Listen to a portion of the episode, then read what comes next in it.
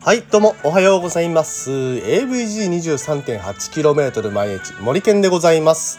このラジオは自転車のことを愛してやまない皆様のために自転車情報をお送りする沖縄の AVG23.8km 毎日という自転車サークルの広報森健がお送りするラジオです。この番組はよろずや森健の提供でお送りします。ということでね、えー、今日はオープニング変えてみましたがいかがでしょうか？今はね読んでるのでスラスラと出てくるんですけれども、えー、明日から暗記して、えー、読み上げるので、えー、スラスラと出てくるか交互期待ということでですねあとあのスポンサー枠についてなんですけれども、えー、今ねあの、まあ私の、えー、会社というか、えー、私の自営業の方の、えー、名前読み上げさせていただきましたけれどもここはですね今募集中ですので是非とも、えー、支援していただける方、まあ、この番組続けてほしいなとかいう方は、えー、ご連絡いただければスポンサー枠準備したいと思いますので是非よろしくお願いします。はい、ということでですね、え、本日は9月の3日金曜日、え今日でもう1週間終わりですね早いですね1週間。うんね、昨日ずっとねあの晴れ晴れ晴れ晴れって言ってたんですけれども昨日はさすがにね雨に降られましたね。結構上の方から落ちてきた雨で冷たかった。うん。でなんか夜もあの配達してると結構走りやすくなってますね。夜涼しくなってきてますね。ようやく沖縄にも秋の気配が訪れてきたかなという今日この頃ですのでもうすぐねあのー、走りやすい時期が訪れるかと思いますのでえー、そこに期待して、また自転車情報を仕入れていきましょう。ということでですね、本日の自転車情報、自転車情報はですね、昨日に引き続き、ビンディングについて、えー、お送りしたいと思っております。えー、昨日からずっとビンディングシューズ、えー、ビンディングペダル、まあ、ビンディングのことについて語ってきましたけれども、えー、昨日はどうれぐらいの効果があるのかっていうところと、えー、あとあの最後の方ね駆け足でもあのどこういうペダルがあるとかっていうのを話しましたのでちょっとね、あの実際にどういう風に選べばいいのかとか、まあ、そこら辺についてあまり話せなかったので、えー、そこについて話していきたいと思います。はい。ということでですね、えー、ビンディングシューズの種類えー、ビンディングシューズというか、まあ、ペダルですね。ビンディングペダルの種類からちょっと復習したいと思うんですけれども、まあ、シマノルックタイムスピードプレイ、いろいろありますけれども、まあ、それぞれに特徴があります。でシマノはもうあのー、すごく世界中に広まってますので、えー、どこの国に行っても買える、まあ、どこのお店に行っても買える可能性が高いという利点があります。で、えー、ルック。ルックは固定力がちょうどいい。えー、ビンディングペダルっていうのはあの付け外しカチッカチッって、えー、癖のある付け外しをしないといけないんですけれども、えー、っとですね、その固定力が強すぎると立ちこけって言ってですね、えー、その場でコロンと転んでしまうっていうちょっと恥ずかしい状況に陥ったりしますので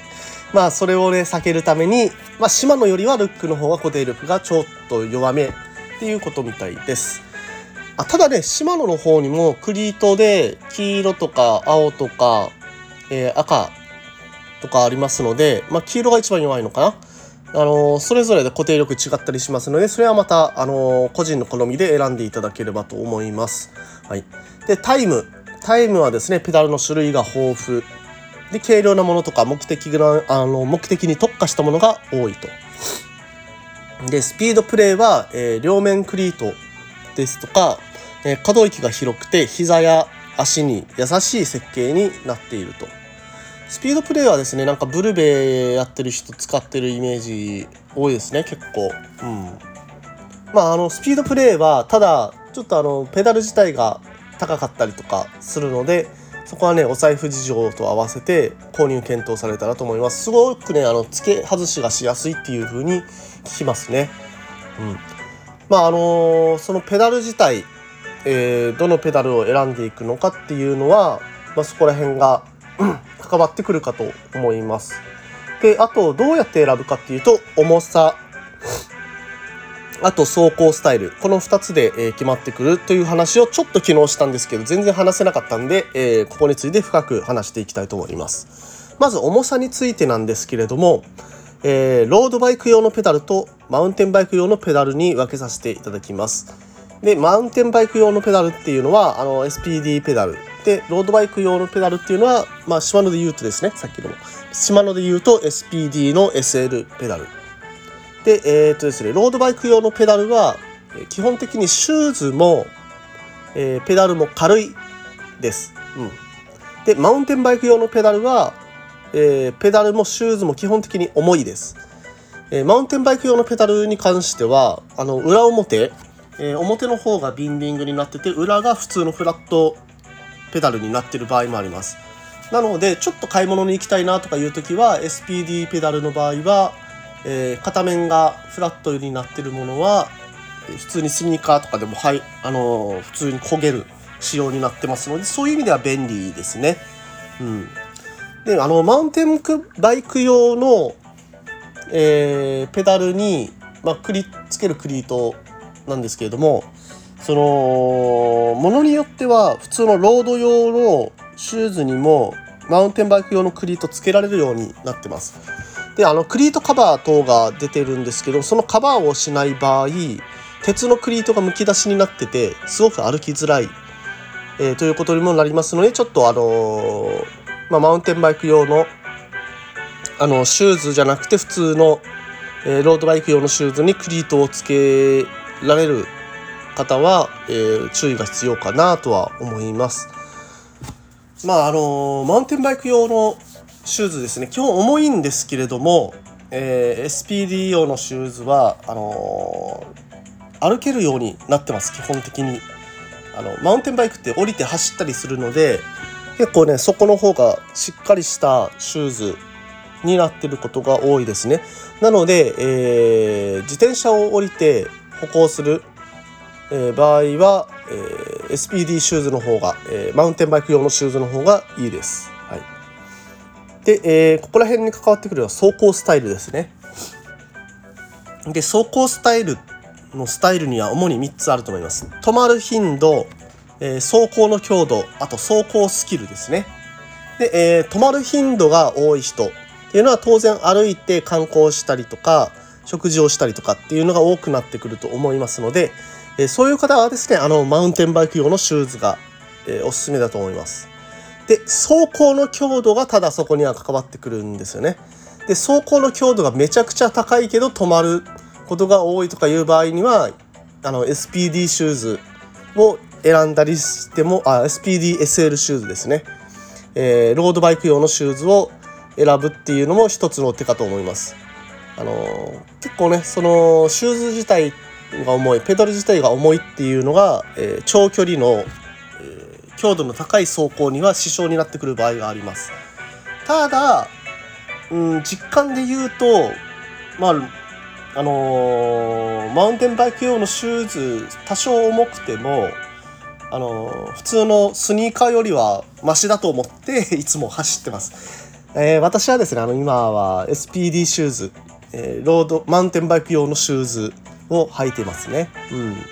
で、えー、もう一つ、走行のスキルですね。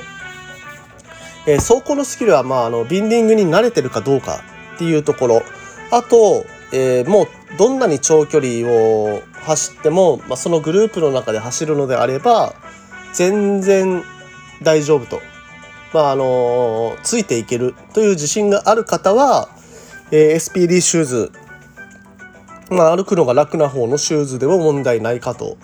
思います。うん、でまああの付け外しが不安な方まあもうあの固定力の弱い SPD シューズマウンテンバイクシューズの方にされた方が安心かなと思います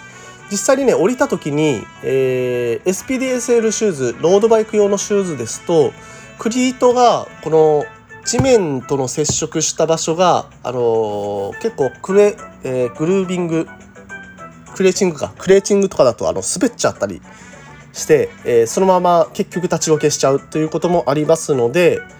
まあね、そういうあの付け外しが不安な方は SPD シューズ選ばれた方が、いいのかなというような気はしますね。うん、ということでえー、とですね10分間短いっすねこのペダルの話とかになると。うんまああのー、ということで時間になりましたので、えー、今日はここら辺にさせていただきます。